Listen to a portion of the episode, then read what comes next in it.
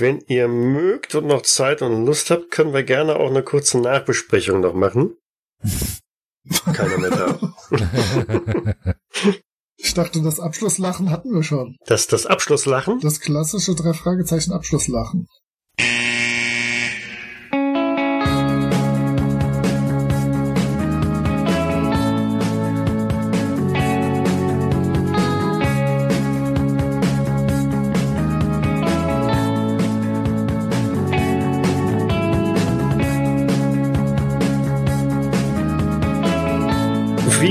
Drei von euch oder eigentlich alle habt das gemerkt, ne? Das ist also eine äh, Anpassung an den Hollywood-Streifen Hangover, das ich mit einem kleinen Cthulhuiden Background versehen habe. Und die Idee dabei ist, ähm, im Grunde genommen, das habt ihr ja richtig erkannt. Da ist eine Beschwörung halt gelaufen. Ihr seid im Laufe der Nacht an einen Eventorganisator geraten, äh, den euch freundlicherweise, na, wer hat den organisiert? Im Zweifelsfall hab immer alles ich verkackt. Ne, das war ich. Aha. Genau, Alan war freundlich, so freundlich, um für den Abend ein bisschen Spaß zu organisieren und hat dann einen Eventorganisator aufgetrieben, Toll, Alan. der allerdings äh, auch irgendwie überrumpelt worden ist und äh, Geld bekommen hat, um euch auf die falsche Bahn zu locken.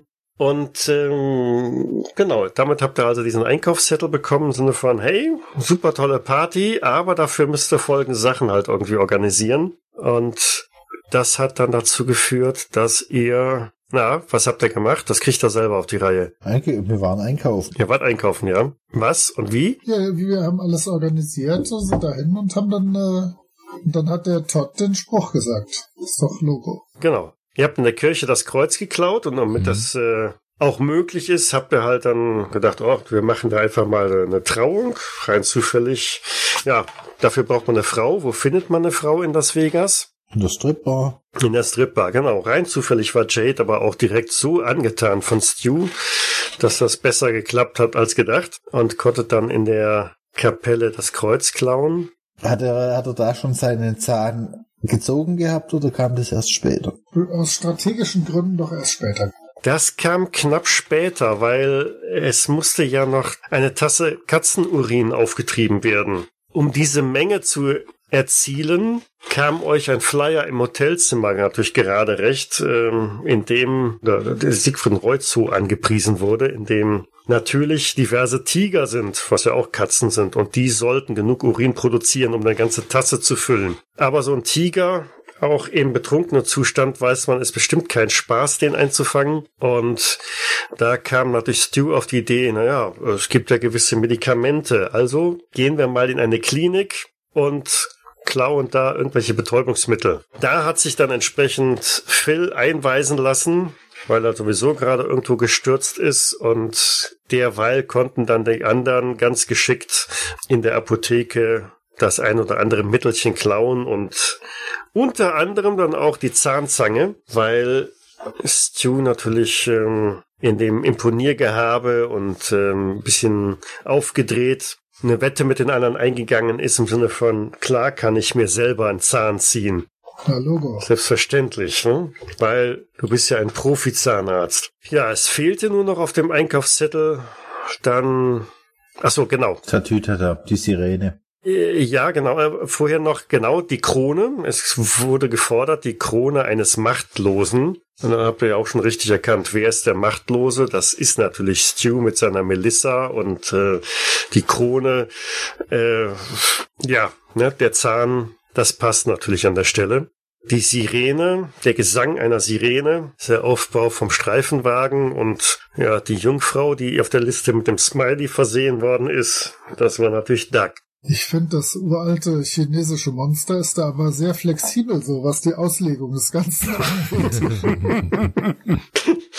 aber gut. Du musst, du musst nur dran glauben. Deswegen war der Zauber ja auch sehr schwach. Ne? Ihr konntet das relativ schnell auflösen, indem ihr diverse Elemente, die diesen, dieser Spruch halt benötigt, dann eben mal wieder abgewickelt habt. Also den, den, die Krone entfernt und Katzenurin abgemacht und auch noch den, den äh, Zauberspruch rückwärts aufgesagt hat. Da muss ich so eine kleine Anekdote kann ich noch beigeben. Ähm, ich habe das Abenteuer mit Ralf Sandfuchs zusammen äh, konzipiert und dann kam es halt zu dem Punkt, ja, aber wie löst man diesen Zauber wieder auf? Und da habe ich gesagt, ist doch klar, das weiß doch jeder. Ein Zauberspruch kann man auflösen, indem man den Zauberspruch rückwärts aufsagt. dann meinte dann der Ralf so, ist das so? Habe ich noch nie gehört. Mhm. Ja, der Ralf hat halt keine Ahnung. Schön, schön groß, Ralf, wenn du das hier hörst. In allen Testrunden, die ich bisher gemacht habe, sind alle Spieler da letztendlich darauf gekommen und gesagt, wir sagen diesen Spruch einfach rückwärts auf. In allen. Ne? Das ist, also, genau. Also, Ralf, da siehst es. Aber nur der, nur der Spruch hätte nicht gereicht. Man musste noch die Komponenten entfernen, oder was? Genau. Ja, ich hatte gesagt, ähm, es sollten zwei oder drei Elemente davon gemacht werden um das noch ein bisschen aufzulockern. Genau, also nur den Spruch, das hätte jetzt nicht unbedingt gereicht, aber ihr habt ja drei Elemente gemacht und damit äh, hat sich das dann aufgelöst. Wenn ich gewusst hätte, wie gut mein Handy-Display ist, dann hätte ich die beiden anderen Jungs, die da mit dem Tentakel gekaspert haben, auch noch drum gebeten, gerade die Beleuchtung auszumachen. Dann hätten wir sogar noch eins mehr gehabt, ein Träumchen. Genau. Aber es hat ja auch so gereicht. Du hast so viel Mühe gegeben beim Rückwärts. Ja, das hast du sehr schön gemacht. Das war wirklich gut. Das muss auch komplett ausgespielt werden. Also das funktioniert nicht, wenn man das nicht vernünftig rückwärts vorliest. Aber ihr wart die Ersten, die auf die Idee gekommen sind, irgendwelche chinesischen Touristen anzuhalten und nach dem nach der Bedeutung dieses äh, Textes zu fragen. Er hat, hat er nicht chinesische Bedeutung, also äh, im Spiel. Ja, aber den verrate ich nicht. Ach ja. Schade. Wer sich also Mühe macht, das einzusprechen, ähm, könnte durchaus einen Chinesen mal fragen, was das bedeutet oder so. Kriegt man dann aufs Hab ich Maul ja. oder Jetzt müssen, geht's? müssen wir bloß, Ich übernehme keine Haftung dafür. müssen wir bloß warten, bis es veröffentlicht wird. Und dann fragen wir mal. Ich, ich Wie man das verstanden werde es, ich werde es in den Google-Übersetzer einsprechen und werde das Ergebnis Oh ja, äh, mitschneiden. Mhm. Dann sehen wir ja mal, was da rauskommt. Ja, Moritz, du hast gesagt, du kennst die Hangover gar nicht. Nee. Hast es dir aber von der Ich Kollegin hab, ich hab erzählen mir lassen. so, also natürlich kennt man so ein paar Szenen, die man irgendwie in irgendwelchen Vorschauen oder so gesehen hat und weiß grob, dass da Idioten sind, die in äh, Las Vegas aufwachen und Scheiße gebaut haben, aber äh, nee, sonst wusste ich nicht. Hab mich dann so ein bisschen auf Stand bringen lassen, aber mir war halt klar, dass dass die Auflösung des Films nicht die Auflösung des Abenteuers sein würde. Das wäre ja albern. Und dass ihr den Kofferraum besser nicht öffnet. Ne? Das, ähm, ja, hätte ich mal besser vorher gewusst. Aber damit kannst du jetzt mindestens fünf Schulstunden füllen. dass ich, dass ich das, Eine, um den Film anzuschauen und dann die restlichen vier, um das anzuhören, Genau. was wir verbrochen haben. nee, sowas interessiert tatsächlich Schüler fast gar nicht. Also, nee. Gibt's vielleicht von, von, von 750 vielleicht zwei oder drei, die sich sowas anhören lernen, anhören würden, dass ein Lehrer irgendeinen Schwachsinn im Internet treibt. Okay. Ja, Internet ist ja so oldschool. Das Ja. ist ja. Solange ich, solange ich out. nicht bei TokTok bin oder Videos drehe mit, mit, weiß ich nicht was, was ich kaputt mache oder irgendwelche Prank-Challenges, dann ist das nicht spannend. Ja, immerhin haben wir doch den armen Phil kaputt gemacht. ja, das stimmt. Das hätte ich auch tatsächlich gerne als Film gesehen, die Szene. Oh mein Gott. Es war so klar. Wobei der, der gebrochene Arm vom Duck Ich war wollte nicht sagen, mit dem Kant, das hat mir gut gewirkt.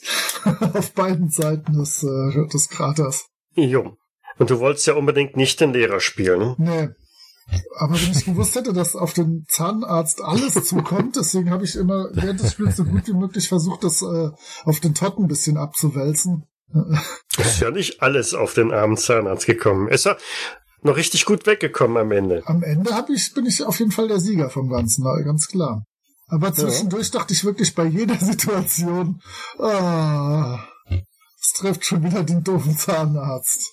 Ah, der hat das, Appa- da- das Haus und das Zimmer gemietet. Ah, der hat das gemacht. Ah, der hat das Auto. Ah. Naja. Aber es ist ja gut geendet. Aber du musst, du musst dir wirklich unbedingt den Film anschauen. Also, Ja, Zumindest den das ersten. ja, den ersten, genau. Äh, weil dann weißt du auch, warum wir, warum wir teilweise äh, so agiert haben. Wie, also wie wir mit dir agiert haben. Ja, ich, ich habe es ja vermutet. Ich hatte ja so, so den, den Hintergrundtext. Ja. Also ich habe den Film im Rahmen der Vorbereitung ähm, des, des Abenteuers, um das ein bisschen so zu schreiben, ich glaube sechsmal mehr oder weniger hintereinander gesehen. Ne? Ähm, und ich kann jedes Mal, also ich finde den einfach großartig. Es gibt, ja, es gibt ein paar Szenen drin, die sind einfach nur zum Fremdschämen, die finde ich dann wirklich albern, die habe ich auch hier im Abenteuer dann nicht so mit eingebaut, aber der ist wirklich gut gemacht, der erste Teil. Okay. Und ich, in jeder der Testrunden bisher war auch immer einer oder eine dabei, die den Film nicht kannten. Und die haben mich alle danach kontaktiert und gesagt, ich habe mir den jetzt angesehen. Der ist ja, also würde mich da mal interessieren, wenn du dir da antust, tu es, dringende Empfehlung, wie dein, äh, wie du das dann wahrnimmst, weil das ist jetzt ein Punkt, den wir jetzt nicht so erfahren können. Äh, wie erfährt man so eine Geschichte, wenn man sie quasi selber schon mal gespielt hat in gewissen Annäherungen? Na, Wobei, hey, ich fand es spannend, wie du da Cthulhu reingebracht hast. Ich habe am Anfang ziemlich gerätselt, wie in diese, Sa- in diese Szene Cthulhu reinkommt. Ja, die Idee bei, dabei ist ja auch, ähm, lass uns anfangen wie im Film und dann so ganz langsam nach und nach Elemente reinbringen, ähm, die diejenigen, die den Film kennen, dann erkennen als äh, Moment, das war im Film aber anders. Ne? So der der der erste Punkt ist der Streifenwagen, bei dem der Aufbau fehlt. Das ist so die erste Abweichung zum ähm, filmischen Original. Ich war übrigens tatsächlich äh, genau halb überrascht. Also ich habe ja in den letzten 35 Jahren ungefähr 400 Millionen äh, Cthulhu-Abenteuer irgendwann mal zwischendurch gespielt und wusste, es wird irgendwo irgendwann ein Ritual kommen, aber hatte halt das klassische Ritual mit Kultisten, die in Roben außen rumstehen und gerade am Dach rumbasteln äh, vor Augen. Und dass wir selber das Ritual gemacht hatten, fand ich äh, erfrischend angenehm. Äh, also das war halt wenigstens so, so halb, dass ich gar nicht damit gerechnet hatte. Mhm. Das war schön. Und ich habe mit meinem Metawissen irgendwann mit den Erdbeben gedacht, es kommen irgendwo Dole aus der Straße. Ja, eigentlich wollte ich ähm, bei, bei der ursprünglichen Idee, die ich hatte, dann auch, dass das Ende auf dem Dach eines äh, Hochhauses oder eines Hotels stattfinden lassen, um auch da wieder so die Kurve ein bisschen zu kriegen. Jetzt will ich nicht spoilern, weil äh, Doch, das weiß ich schon. Das hat mir meine Kollegin Okay, erzählt. das weiß ich gesagt, Die Informationen finde ich interessant, aber das wird mir nicht helfen. Okay. ähm, aber das, ähm, da kamen wir dann so im, im Dialog, wie machen wir das? Ne? Wie lassen wir es? Dann kam dann die Idee, komm, lass es uns unterirdisch machen, dann können wir da noch ein paar Ktonier oder ähnliche Wesen auftauchen lassen, die äh, da aus der Erde halt hochkommen. Das passt dann auch mehr mit dem, mit dem Erdbeben, mit, mit den Ereignissen, die sich da in Vegas halt noch so tun, um das irgendwie rund zu machen. Aber ich hatte, Matthias hat den, den Alan unheimlich gut gespielt, fand ich. Mein Problem war eigentlich nur, ich habe am Anfang nicht auf die Werte geachtet und habe dann erst im, im Nachgang gesehen, was der eigentlich für eine Intelligenz hat und für eine Bildung. Das war etwas überraschend. Was hat der für Werte? Lass mal gucken. 80 jeweils. Okay. Das muss man nochmal anpassen. Ja, wohl, nee, stimmt. Nee, nee, nee, nee, nee. Wenn du an den Film zurückdenkst, das- äh, da ja, ist ja das diese stimmt Rain schon. Man-Szene drin halt. Ne? Ja, das stimmt schon. Ähm, der ist also eher Diese Inselbegabung. richtig, richtig. Ja, von daher äh, passt das dann schon. Man. Das heißt, ich schlussfolgere jetzt, dass der für unsere äh, Gewinne am, am Spielcasino-Tisch zuständig ist. Ja, Okay. also zumindest, zumindest laut Film, genau. Ja.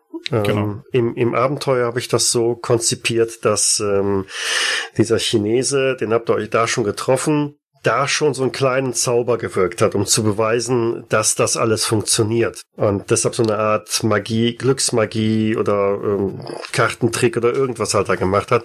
Und deshalb hattet ihr dann in Dax Rucksack die 80.000 Dollar äh, in Jetons oder in, in Scheinen, hat man genau in Scheinen dann halt damit geschleppt, aber äh, im Grunde genommen ja, genau. Diese Begabung hat auch dazu beigetragen. Hätten wir eigentlich mit dem Chinesen irgendwann mal vernünftig reden können oder ist der immer sofort auf Konfrontation? Der ist sofort auf Konfrontation.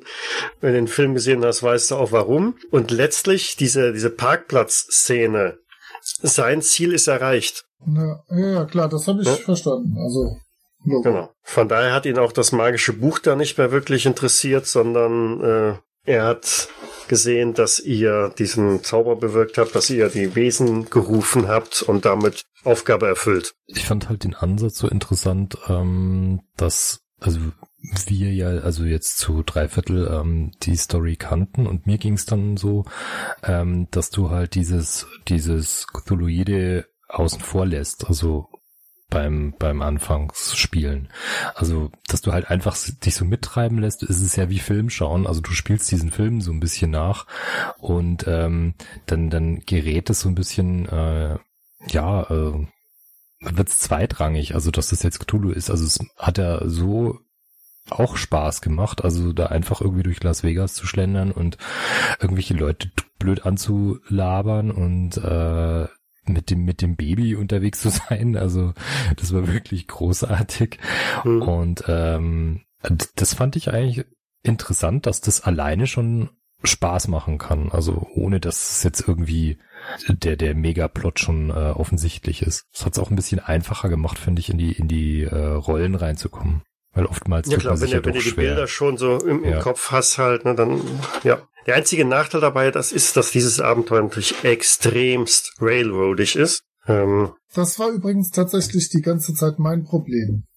Ich bin das gewöhnt, dass ich als Spieler versuche, irgendwie mir Ideen einfallen zu lassen, wie es weitergeht, was ich tun kann, was ich machen kann, was mein Charakter machen kann. Aber so irgendwie nach der ersten Stunde habe ich gedacht, es wird schon alles irgendwie passieren. Ja, wie dann halt am Schluss, dass die, die äh, Obdachlosen quer über die Straße rennen. Alles klar, läuft. Da müssen wir da, da wohl hin und äh, also es ist wirklich so, dass das äh, ja A durch den Film und B dadurch, dass du halt am Schluss dann wenigstens gucken musst, dass wir überhaupt dahin finden, wo wir hin müssen, muss es ja so passieren, ne?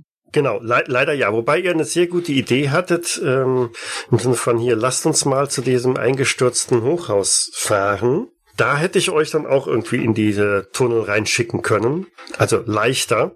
Mhm. Aber jetzt in diesem Fall, ich wollte euch nicht noch einmal ins Hotel zurückschicken, weil da gab es nichts mehr zu holen. Da wäre es dann auch schwierig gewesen, euch wieder in den Untergrund zu schicken. Und äh, da musstet ihr ja jetzt mal langsam dann hin, bevor die Stadt dann ins Gänze zusammenbricht. Ja, also klar, das ist der Preis daran, dass dieses Abenteuer halt sehr railroadig halt ist und ähm, sehr nah auch an den, den Handlungen, an dem Handlungsstrang des Films entlang läuft. Aber das habe ich in der Stelle mit eingekauft. Ja. Wer das nicht mag, für den ist dieses Abenteuer nichts. Ja, Gut, hat aber Spaß gemacht. ja, absolut. Ja, das, Das auf, auf jeden jeden Fall. Fall. genau. das ist die Hauptsache. Ich hatte auch meine Freude, bin dann überrascht, dass es dann doch so schön geradlinig halt dann läuft. Ja, mal gucken, was wir daraus machen. Vor allen Dingen auch, wo es denn nachher irgendwo erscheint. Wir haben einen Verlag, der das in einer etwas abgewandelten Form, um da jetzt nicht irgendwelche Lizenzrechte Mhm. zu verletzen oder problematisch da äh, zu kriegen, äh, dann wahrscheinlich rausbringen wird. Mal sehen. Ich finde das ja als, äh, als äh, Item für den nächsten Gratis-Rollenspieltag die perfekte Sache. Der ist zu kurzfristig. Nein, nicht den, also den nächsten, für den man noch was machen kann. So, jetzt nicht für, für in zwei Wochen, zweieinhalb Wochen. Weil das hat so genau die Länge, das ist genau was, was man tatsächlich wahrscheinlich halbwegs direkt vor Ort spielen könnte, mit wenig Vorbereitung, wenn man als Spielleiter den Film kennt. Mhm. Also dann die Tischrunden haben bisher immer äh, dreieinhalb Stunden der Größenordnung. Hm. Eine schöne, schönes One-Shot für, für einen Abend. Und ja, wenn man den Film kennt, das ist eigentlich so die dringende Empfehlung als Spielleiter. Man sollte ihn sich vielleicht vorher nochmal antun. Äh, dann geht das eigentlich ganz gut. Okay, ich denke, dann sind wir durch, bevor jetzt der Moritz noch irgendwelche Windows-Updates zieht und andere Discord-Probleme beseitigen muss. Ja, ich musste jetzt eh dann das gleich mal die Aufnahme stoppen und gucken, dass ich dir die irgendwie halbwegs sinnvoll geschickt kriege mal wieder. Das ja, das Mhm. fordert ja alles. Volle Das Konzentration, verlangt genau. mir alles ab. Okay. Gut, in dem Sinne, ich wünsche euch noch einen schönen Abend und ja, bis demnächst irgendwann mal. Alles klar. Genau. Bis bald. Macht's gut. Ciao. Ciao.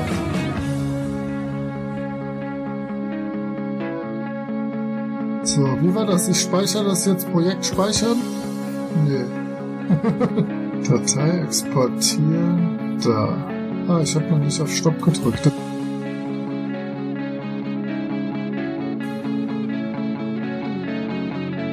Cthulhu bzw. Call of Cthulhu ist ein Pen-and-Paper-Rollenspiel basierend auf den Werken von Howard Phillips Lovecraft. Das Spiel wurde entwickelt von Sandy Peterson von Chaosium und erscheint in Deutschland im Pegasus Verlag. Ich danke Pegasus für die freundliche Genehmigung. Die Musik im Eingang und Abspann dieser Folge ist von Hans Atom, trägt den Titel Paint the Sky, ist lizenziert unter Creative Commons Attribution Lizenz 3.0 und zu finden auf ccmixter.org. Weitere Informationen findet ihr auf jägers.net, dort besteht auch die Möglichkeit der Kommentierung und des Feedbacks. Wir freuen uns aber auch über Bewertungen bei iTunes und anderen einschlägigen Portalen und besonders auch über eine kleine finanzielle Unterstützung auf Patreon. Vielen Dank fürs Zuhören, bis zum nächsten Mal. Und ein ganz besonderer Dank geht an unsere Patrone Sandra Pesavento, Sascha Begovic und Josef Kennig. Dies war eine Jägersnet-Produktion aus dem Jahre 2024.